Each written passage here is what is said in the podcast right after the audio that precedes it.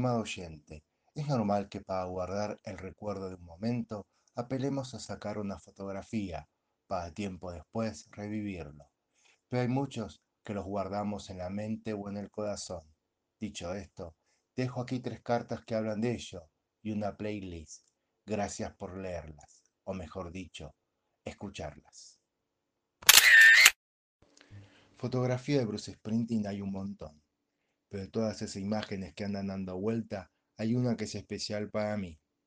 No es una foto mía junto a uno de mis artistas predilectos, ni una pieza única, desvelo de los coleccionistas. Es más, la poseen todas aquellas personas que tengan una copia de Magic, el muy buen álbum que el jefe sacó a la venta en el año 2007. Allí están ellos, los nueve miembros de una de las comunidades más poderosas del rock. De izquierda a derecha aparecen Danny Federici, tecladista, Max Weinberg, baterista, Nils Lofgren, guitarrista, Roy Vitan, tecladista, Gladys Big Man Clemons, saxofonista, Bruce Sprinting, cantante y guitarrista, Patty Alfa, guitarrista y cantante, Sid Van Sant, guitarrista, y Gary Talen, bajista. Es posible que la razón de la predilección sea la sensación de ausencia que transmite. Tiempo después murió Federici y luego el que dijo adiós fue Big Man. Uno la ve y toma conciencia de lo irremediable, de que nunca más se volverán a subir juntos a un escenario. En consecuencia, la visión de los conciertos donde están todos entra en otra dimensión la de aquello que no volverá a ocurrir. No obstante, debo decir que la contemplación de esta foto me provoca felicidad. Me recuerda aquella noche en River, octubre de 1988, cuando los vi en vivo, o todas las veces que fui a una disquería a comprar el nuevo disco de voz, y la emoción que me embargaba el hecho de descubrir las nuevas canciones, cosa que sigue ocurriendo hoy en día. Es lo que para mí contienen las fotos, recuerdos felices. el álbum de fotos.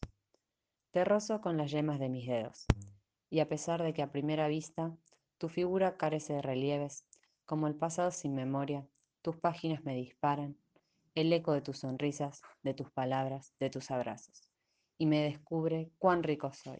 Por eso, de tanto en tanto, te visito, monarca de millones de sucesos. Lleva un largo rato con la mirada clavada en aquellos círculos que nacían y se expandían, para desvanecerse en esas aguas de suelo arenoso y pedregoso, que le aportaba ese color marrón que la luz del sol modificaba a su antojo. Las notas que musicalizaban sus pensamientos eran la risa de las dos niñas que, con el asombro que solo concede la infancia, veían como las piedras que arrojaban dibujaban en la superficie del río Suquía esos círculos efímeros. Sus risas pintaban en el vigilante los círculos una breve pero cálida sonrisa. Cada tanto el hombre contemplaba jugar a las niñas. Era el instante que también elevaba sus ojos al cielo y la sonrisa se ensanchaba en su rostro. Era el preciso presente en que su pensamiento retrocedía unos 400 metros para amarrar en una casa donde una mujer plasmaba en el lienzo episodios serenos y dulces como el que él estaba viviendo cuando las gotas de luz caían débiles entre las ramas de los árboles y el aire se teñía de un otoño temprano, el hombre llamó a las dos niñas y tomándolas de la mano emprendieron el regreso. Su hogar asomaba en el horizonte.